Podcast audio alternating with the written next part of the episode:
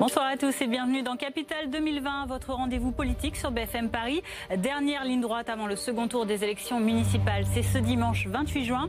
On termine notre focus sur le scrutin parisien. Alors après Rachida Dati et Agnès Buzyn, je reçois aujourd'hui la candidate socialiste à sa réélection Anne Hidalgo dans un contexte de crise lié forcément à l'épidémie de Covid-19. Que propose la maire sortante aux Parisiens? Réponse tout de suite dans Capital 2020.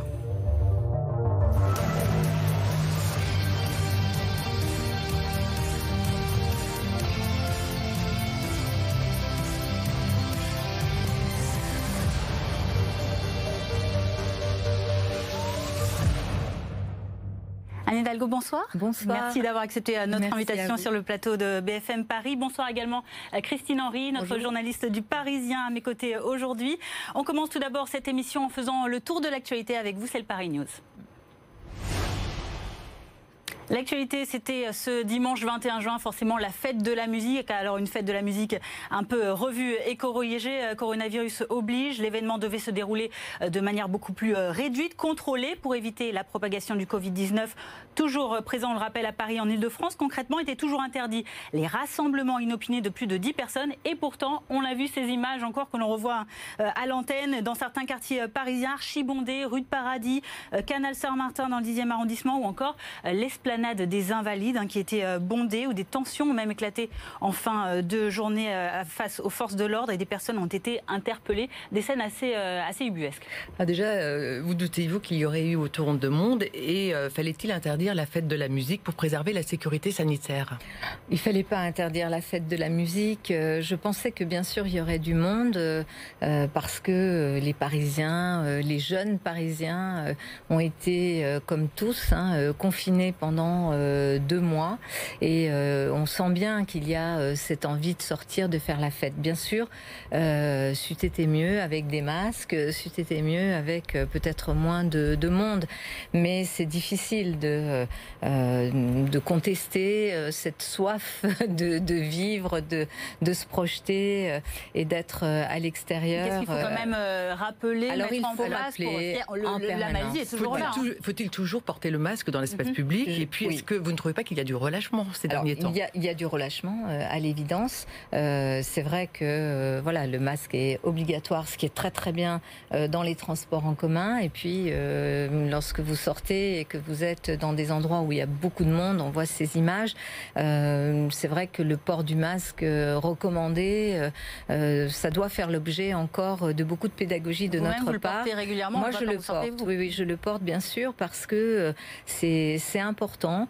Euh, L'épidémie est toujours là. Euh, on l'a vu aussi dans un certain nombre de pays. Elle repart cette Mhm. épidémie. Il y a des foyers. Il y a une surveillance qui est euh, organisée. Nous avons mis en place euh, et euh, beaucoup d'opérations de tests hein, gratuits.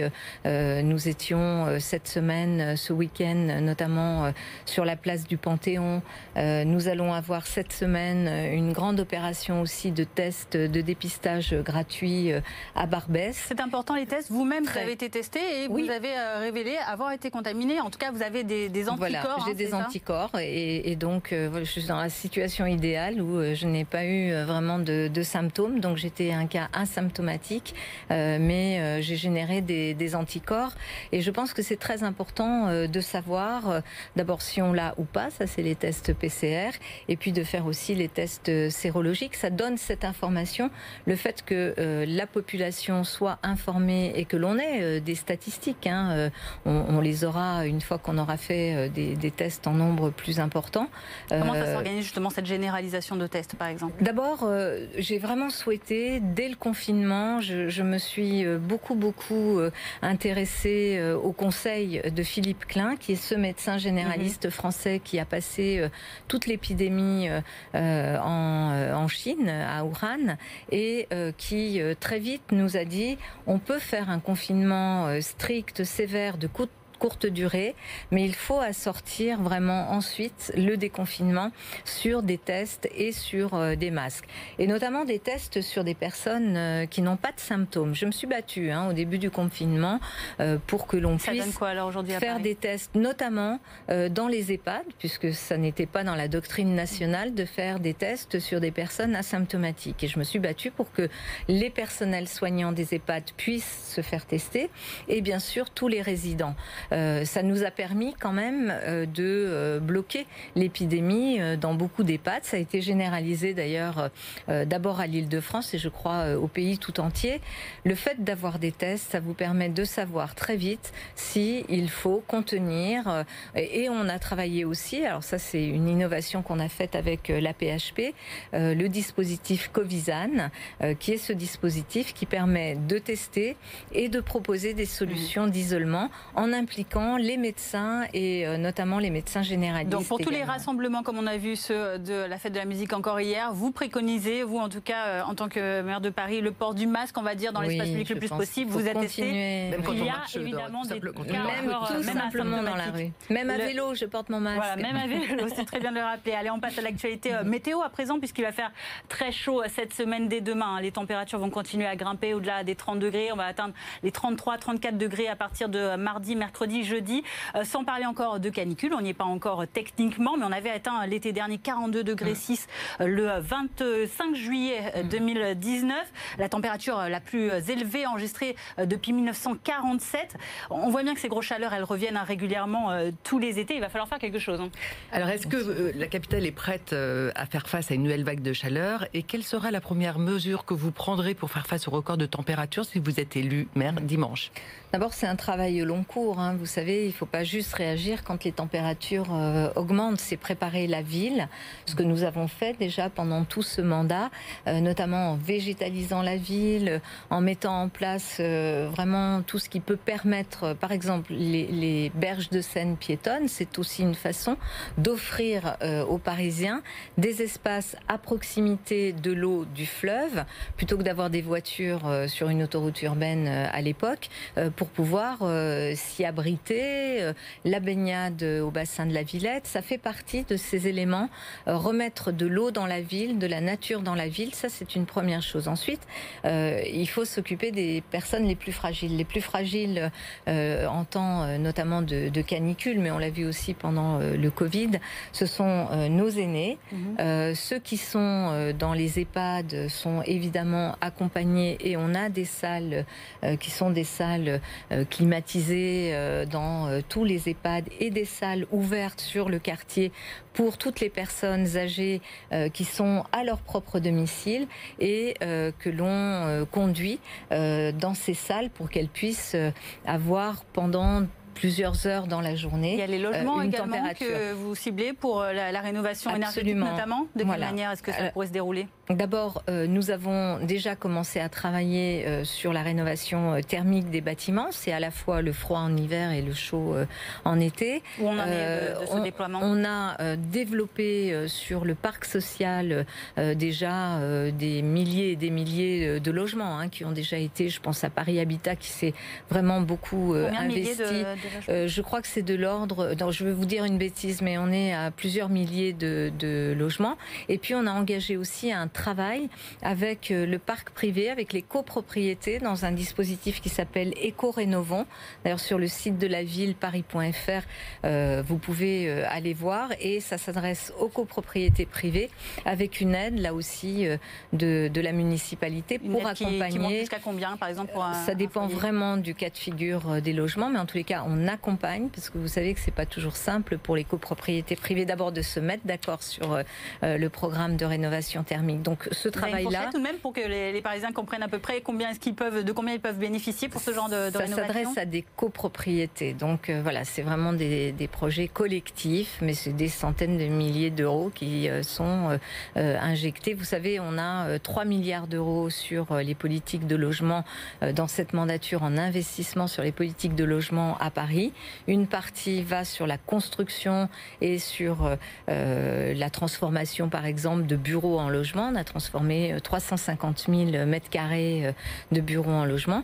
Et une autre partie de ces 3 milliards d'euros est allée vers la rénovation thermique. On poursuit ce tour de l'actualité en parlant de mobilité, cette manifestation qui a eu lieu cet après-midi, hein, encore devant l'hôtel de ville, devant vos bureaux, de ces chauffeurs de VTC. Ils dénoncent une discrimination, une demande notamment bien des, des aides parce qu'ils se trouvent discriminés par rapport à des chauffeurs de taxi qui peuvent, eux, emprunter par exemple euh, la rue de Rivoli ou certaines voies de réservées euh, aux bus, alors que les VTC euh, n'ont pas le droit.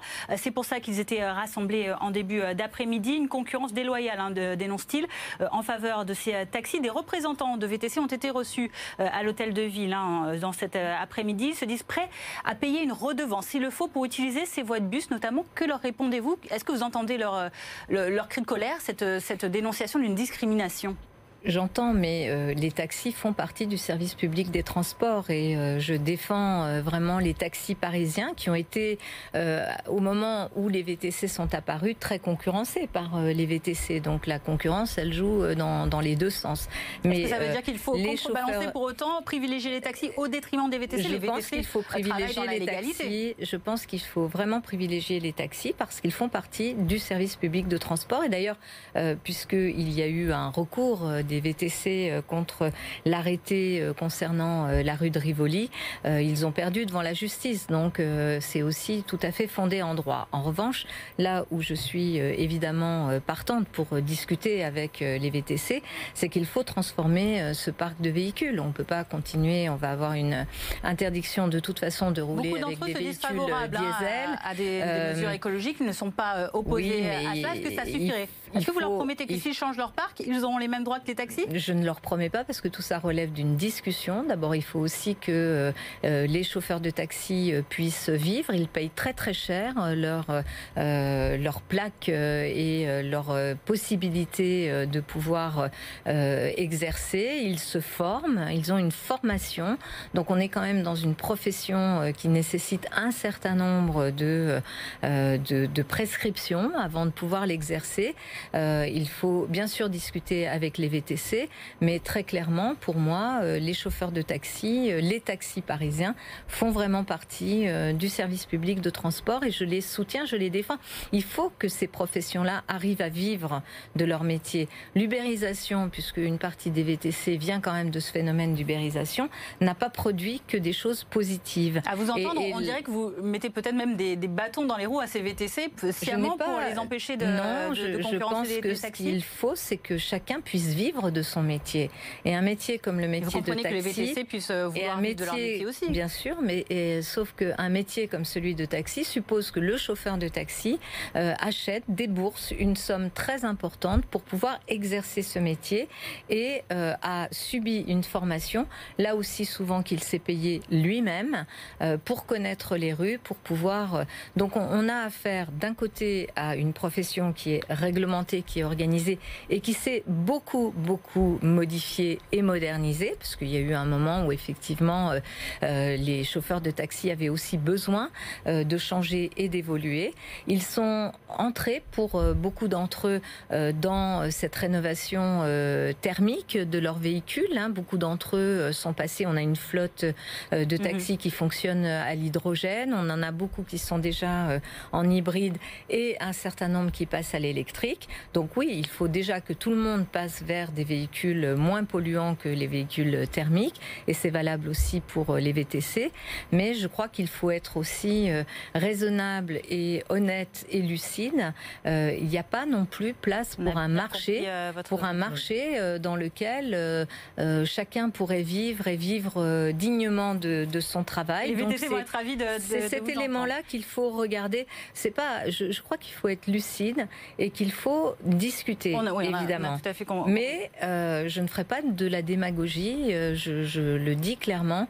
Euh, je considère vraiment que les taxis sont un service public de transport. Alors pour ceux qui préfèrent marcher maintenant pendant votre mandat là, qui s'achève, vous avez fait de la piétonisation des voies sur berge l'un de vos chevaux de bataille. Hier dans le JDD, vous avez encore dévoilé des mesures écologiques fortes pour que, que vous mettriez en place si vous êtes élu. Par exemple, la piétonisation dès cet été, dites-vous, des abords du canal Saint-Martin, de Stalingrad à République. Est-ce que vous êtes prête à vous lancer de nouveau dans ce genre de bataille? Parce que vous savez que ça va pas être simple. Euh, oui, mais en même temps, vous savez, les choses ont évolué. Les Parisiens réclament euh, un air plus respirable. Ils réclament moins de bruit, moins de voitures. ils réclament cette crise du plus de possibilités euh, de piétoniser, de piétonisation de, de, nos rues et de nos places. Ils réclament la possibilité de faire du vélo en étant beaucoup plus sécurisé. Donc moi, j'entends cette demande des, des Parisiennes et, et, des Parisiens. Et puis, je constate, on est quand même la semaine où la Convention citoyenne sur le climat a rendu mhm. ses conclusions. Ce sont des citoyens qui se sont exprimés, qui ont travaillé et qui d'ailleurs font des propositions qui vont tout à fait dans le sens de ce que nous mettons en place euh, à Paris. Donc il faut vraiment que l'on accepte euh, de sortir d'un modèle euh, qui est le modèle de la dépendance à la voiture individuelle. Mais la transition entre sont très largement alors, il y a progressivement, on imagine, hein, pour que tout le monde puisse se faire à ceci. Mais si la rue de Rivoli, si le quai de Gemap sur le canal Saint-Martin sont fermés, concrètement, est-ce que, comment est-ce que les Parisiens vont se déplacer de l'Est à l'Ouest de Paris? D'abord, euh, on continuera à se déplacer pour l'essentiel euh, en transport en commun, puisque c'est euh, le, mode principal avec la marche à pied. Passe Navigo le ne passe mode... pas à 20 euros supérieur Oui, alors ça, je, je soutiens totalement Valérie Pécresse sur ce sujet-là, on pourra y revenir. Mais effectivement, c'est les transports en commun, c'est quand même la, la, façon la plus écologique de, se déplacer. Et puis ensuite, il y a tout ce qu'on appelle ces mobilités actives, marche à pied et vélo. Il y a toute la mobilité partagée, que ce soit vélo avec Vélib, qui marche très très bien, euh, ou euh, les nouveaux systèmes qui ont remplacé, puisqu'il y a eu quelque chose qui a remplacé euh, Autolib. je pense par exemple au système Ubico, Smart2Go et, et d'autres, Mobilib. Hein, regardez Mobilib, cherchez ces applications et vous verrez une offre là aussi permettant de se déplacer. Ce qui est en cause, en fait, et les Parisiens l'ont compris, puisqu'ils sont très peu nombreux aujourd'hui à, posséder une voiture individuelle. Euh, ce qui est en cause, c'est la voiture individuelle. Mais en même temps, il faut comprendre que plus ceux qui peuvent faire autrement feront autrement, plus ceux qui ne peuvent absolument pas faire autrement que d'avoir une voiture Donc individuelle. la contrainte, c'est votre, euh, votre système. mieux. Merci Anne Hidalgo. On poursuit cette émission avec notre rubrique Paris Focus. C'est tout de suite. Et nous rejoint sur le plateau notre journaliste Alexia Elisabeth. On parle avec toi des conséquences de l'épidémie de Covid-19 sur l'économie, à Paris notamment. Alors on a beaucoup parlé des restaurateurs hein, qui font l'objet de nombreuses aides de la part de l'État, de la mairie de Paris également. Et pourtant, il y a une autre profession très impactée, c'est l'hôtellerie, qui semble peu concernée par ces plans de relance. Oui, parce que euh, par le décret du 13 mars dernier, le gouvernement a imposé la fermeture administrative de nombreux établissements. Les hôtels, en revanche, avaient la possibilité de rester ouverts. Mais selon le secrétaire d'État au tourisme, près de 95% d'entre eux ont tout de même été obligés de baisser leur rideau euh, faute de euh, touristes. Votre majorité, Anne Hidalgo, a donc élaboré, en plus des aides du gouvernement, un plan de relance à destination des acteurs du tourisme. cela concerne donc l'hôtel et la restauration avec l'exonération par exemple des droits de voirie et terrasse durant six mois. Cela représente 30 millions d'euros à peu près. L'extension des terrasses et la piétonisation de certaines rues jusqu'au mois de septembre. Mais si ces premières mesures enlèvent une épine euh, du pied des restaurateurs, eh bien, euh, elles ne concernent pas tous les hôteliers, nombre d'hôtels ne disposant pas de terrasses. Deuxième mesure, l'exonération euh, des loyers pour les commerçants installés dans des locaux de bailleurs sociaux. Euh, mais cette mesure est plus facile d'accès pour les entreprises de moins de 10 salariés. Or, encore une fois, rares sont les hôteliers qui emploient moins de 10 personnes. Dernière action en faveur du secteur du tourisme, un fonds de 5 millions d'euros est débloqué, mais cette somme n'est pas une aide directe. Cet argent servira notamment à attirer de nouveau euh, des touristes dans la capitale. Or, désormais, la situation est moins tendue pour les restaurateurs qui ont renoué avec leur clientèle, mais les hôteliers, eux, sont euh, toujours à moins de 10% de réservation pour ceux qui ont rouvert.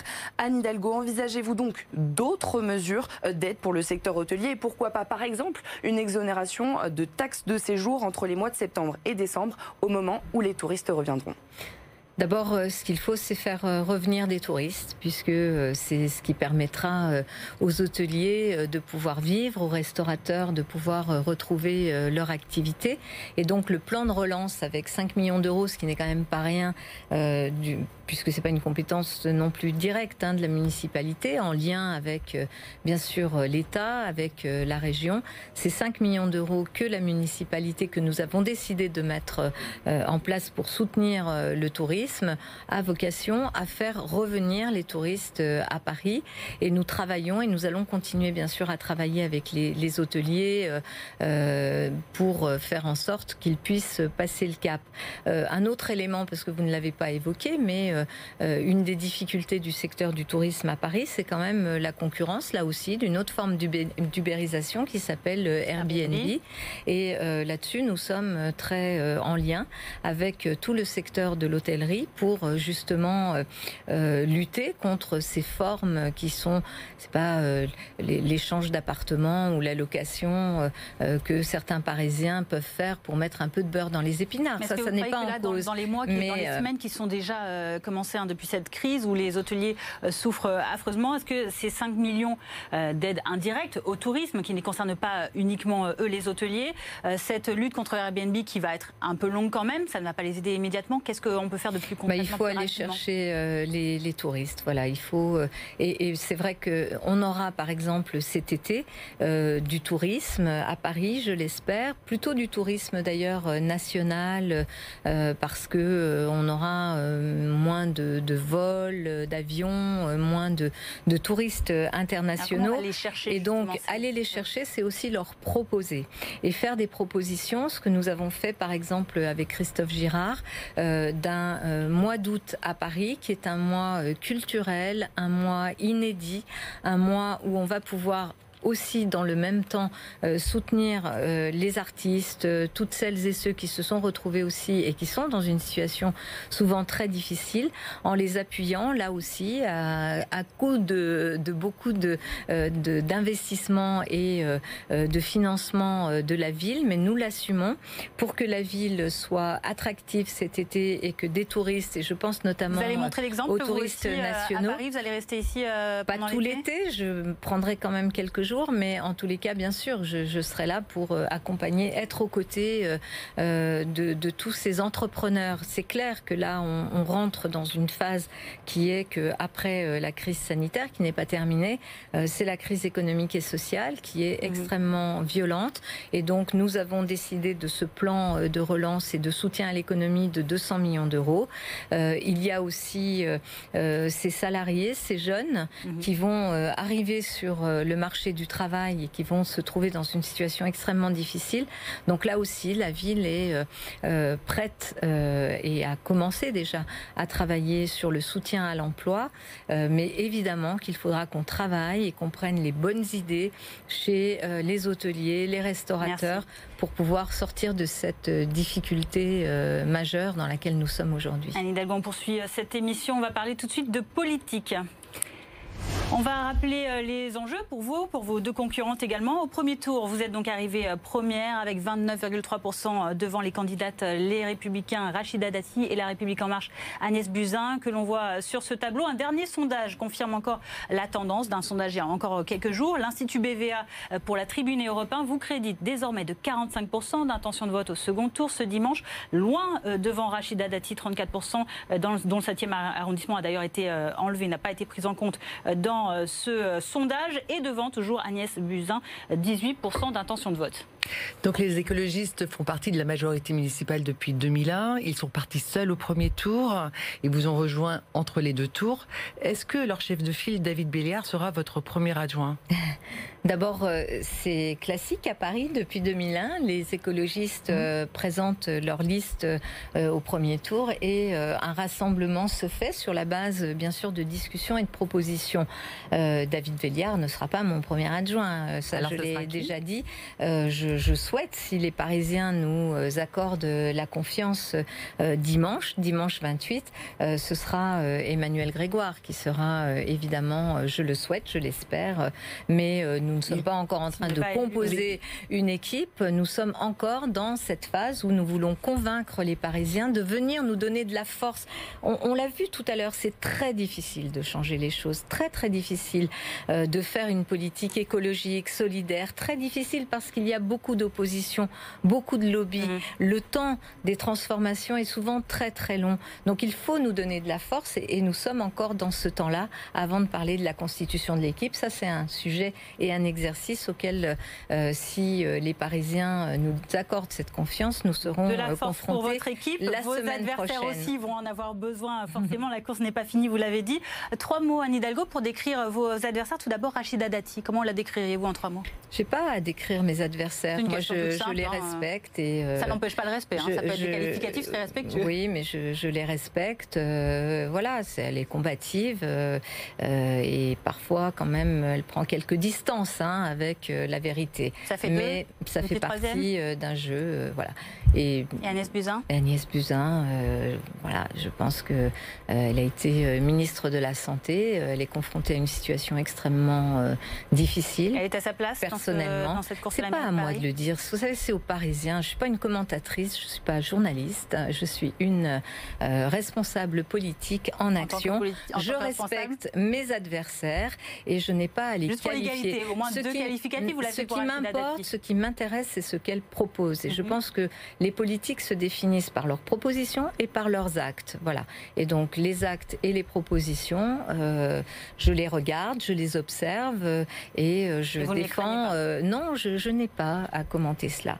Et, en plus, je pense que cette élection a été un peu trop justement orientée sur les personnes, des qualificatifs, parfois des attaques personnelles. Ce n'est pas forcément négatif, je le rappelle. J'en ai subi un certain nombre. Vous pouvez leur reconnaître des qualités. Mais ça n'est pas le sujet. Vous voyez ce que Alors, je veux si dire ce n'est pas le sujet, on va passer à la suite, parce que l'émission va bientôt se terminer. Vous avez clos ce chapitre, je le respecte. Comment on se définit par rapport à ces avec quelques questions rapides et des, des hmm. réponses tout aussi euh, rapides. Première question, faut-il faire payer le stationnement aux deux roues, aux scooters notamment? Alors, on va lancer, euh, si nous sommes euh, élus le 28 juin, les assises du stationnement. Et cette question, bien sûr, est posée. Personnellement, j'y suis plutôt favorable, bien sûr. Est-ce que vous avez envie de flâner sympa à la chapelle encore actuellement?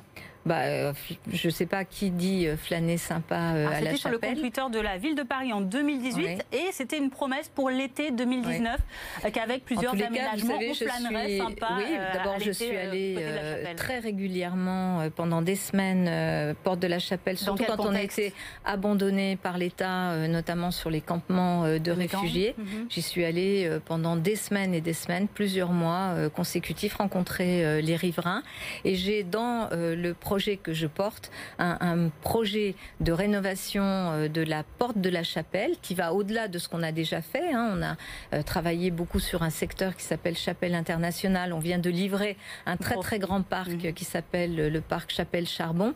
Et il y aura un très beau projet qui va nous relier à Saint-Denis. Et donc on pourra flâner. Il y a encore du boulot, mais on pourra flâner. Ce sera pas pour 2019, ce sera pour plus tard. Est-ce qu'on peut vraiment régler le problème du crack à Stalingrad? Ah bah Ça, il faudrait que la police euh, soit présente. Euh, et je constate que... La police municipale notamment Non, c'est un sujet de police nationale. Vous savez, la lutte contre les stupéfiants, euh, dans aucune ville de France, euh, relève de la police municipale. Et évidemment qu'à Paris non plus.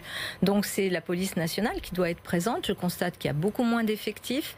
Je constate que les policiers qui sont soumis à vraiment des, des, difficultés à la fois de recrutement, de reconnaissance et aussi de conditions de travail euh, ne sont pas en mesure aujourd'hui euh, de faire régner euh, dans nos quartiers l'ordre qu'il conviendrait. Et, j'en appelle à nouveau au ministre de l'Intérieur. On ne peut pas continuer dans certains de nos quartiers, notamment à Stalingrad, mais aussi à la porte de la Chapelle, à voir les trafics qui se déroulent sous les yeux des riverains et à attendre, à attendre et à ne pas voir venir justement les interpellations. Donc c'est toute une chaîne qui doit être vraiment mise en place et beaucoup par plus efficace. On a bien entendu euh, bien votre sûr, appel. Évidemment. Que, euh, on parle sport à présent. Est-ce que le Paris Saint-Germain aurait dû garder Cavani? Ah, moi j'aime beaucoup euh, Edison Cavani. c'est vraiment quelqu'un à la fois comme joueur. Hein, bon, il a été euh, extraordinaire. Vous regardé ou pas? Le, bah, voilà, peut-être que Edison euh, avait aussi d'autres projets. Donc je ne me mêle pas des questions relatives au maintien ou pas maintien des joueurs. Lorsque les joueurs sont là, et ça a été le cas de de Cavani, j'ai beaucoup apprécié, y compris discuter avec lui. Vous savez qu'il est d'origine uruguayenne et qu'on a souvent échangé euh, dans, notre langue euh, maternelle, euh, en espagnol. Et au-delà du, buteur extraordinaire qu'il est, d'ailleurs apprécié, adoré par, par le, stade, hein, par tous les supporters, c'est aussi une très très belle personne qui a aussi une conscience environnementale qui est extrêmement intéressant. Je le regretterai, c'est vrai. Merci Anne Hidalgo. Avant de nous quitter, voici ce rendez-vous à bien noter, chers téléspectateurs, le grand débat décisif du second tour avec les trois Agnès Buzyn, Rachida Dati et Anne Hidalgo. Ce sera à suivre en direct à la fois sur BFM Paris et sur BFM TV ce mercredi 24 juin à 20h45 avec David Ducamp euh, du Parisien. Nous accompagnerons Routel Krief et Apolline de Malherbe. Je euh, relèverai, relayerai vos questions à nos trois invités. Alors commencez dès à présent à nous les envoyer. Vous le voyez, l'adresse email témoin au pluriel bfmparis.fr ou encore en remplissant euh, les formulaires en ligne sur nos sites internet BFM Paris, BFM TV. Mercredi 24 juin, donc dès 20h45 sur BFM Paris et BFM TV. Capitale 2020, second tour, c'est euh, fini. Merci à vous euh, de l'avoir suivi. Merci Anne Hidalgo d'avoir accepté notre invitation ici.